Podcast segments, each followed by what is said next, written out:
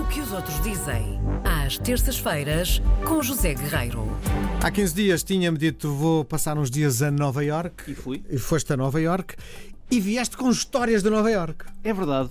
Trago aqui uma história que, na verdade, só dei por ela quando cheguei. Eu pensei, eu pensei, A eu- sério? Eu, eu pensei, Não, porque eu, eu vi no dia 16 e esta história é do dia 18. Hum. Pronto, acontece. Sorry.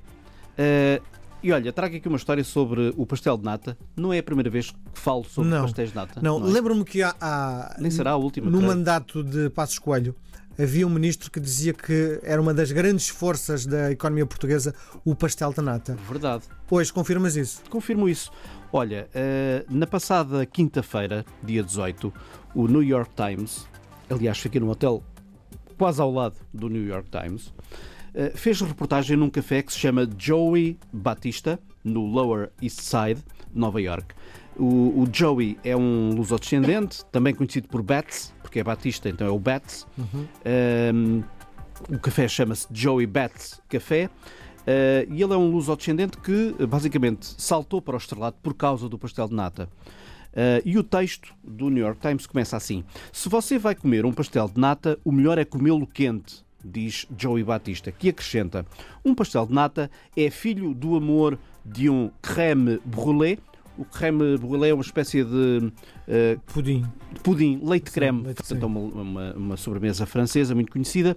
É, é o, o amor entre um creme brûlée e um croissant. Não sei se isto joga a, a bota. Faz sentido, faz algum sentido. Faz algum sentido. E a repórter no New York Times diz que esta descrição, ela diz assim, parece lasciva, mas é exata, diz ela. Ah, ora, no Joey Bats Café, o Sr. Batista, que é como ele é chamado, decora a superfície ah, manchada de cada pastel de nata, que é o resultado de um forno extremamente quente, ah, e estou a citar, com uma colheita de canela e açúcar em pó, que ele diz, para fazer vender melhor esta versão do pastel de nata, diz que é assim que se come lá em Lisboa, Sim. com canela e com açúcar em pó, Sim. branco. Portanto, experimentem, fa façam de conta que estão em Lisboa. O Batista tem 39 anos, é filho de imigrantes portugueses, já nasceu lá, começou há três anos a vender pastéis de nata que a mãe faz. Portanto, quem faz os pastéis, na verdade, é a mãe, eh, a senhora Fernanda, a senhora Isabel Fernandes, assim é que é. Eh, começou a vender pastéis de nata nas feiras, nas imensas feiras de rua que existe em Nova York, e aquilo foi de tal modo que acabaram por eh, comprar um, um- um pequeno espaço, espaço. que é o café, e daí para cá aquilo tem sido um sucesso. Na verdade, a procura superou a oferta e quando isso aconteceu, diz o Sr. Batista, deixou o emprego que tinha na área das vendas, também não sei o que é que ele vendia, mas agora vende pastéis de nata, para se dedicar aos pastéis a tempo inteiro.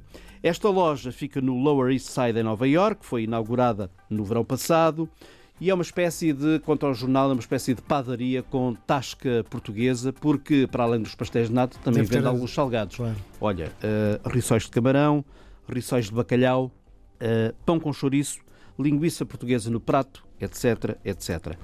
Eh, Faço ideia o cheiro da loja. Eu faço ideia o cheiro da loja. Exato, deve ser uma coisa complexa. O, o- o pastel de nata puxou efetivamente este café para o estrelato, mas eh, como podemos ler, há outras iguarias.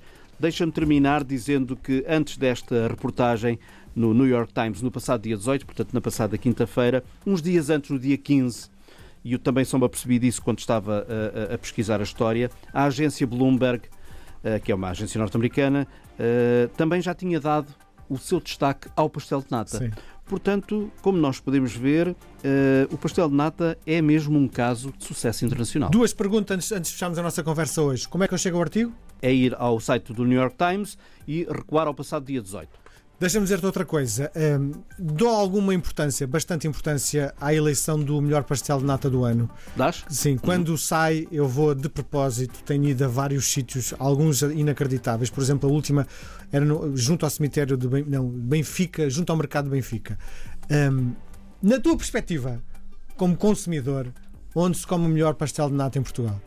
Olha, eu, eu sou muito conservador porque conservador no sentido em que não, não tenho a tua disponibilidade de ir logo à procura do sítio. Portanto, eu, eu continuo ainda hoje convencido por um pastel que me dizem que não é de nata, que é o pastel de Belém. Hum. Porque dizem-me que há, não sei, como consumidor, há os pastéis de nata e há os pastéis de Belém. Sim. Será assim? Será que há assim uma grande diferença? Eu acho que não há grande diferença. Não há diferença nenhuma. Sim. Provavelmente não há nenhuma diferença mesmo, Não não, é?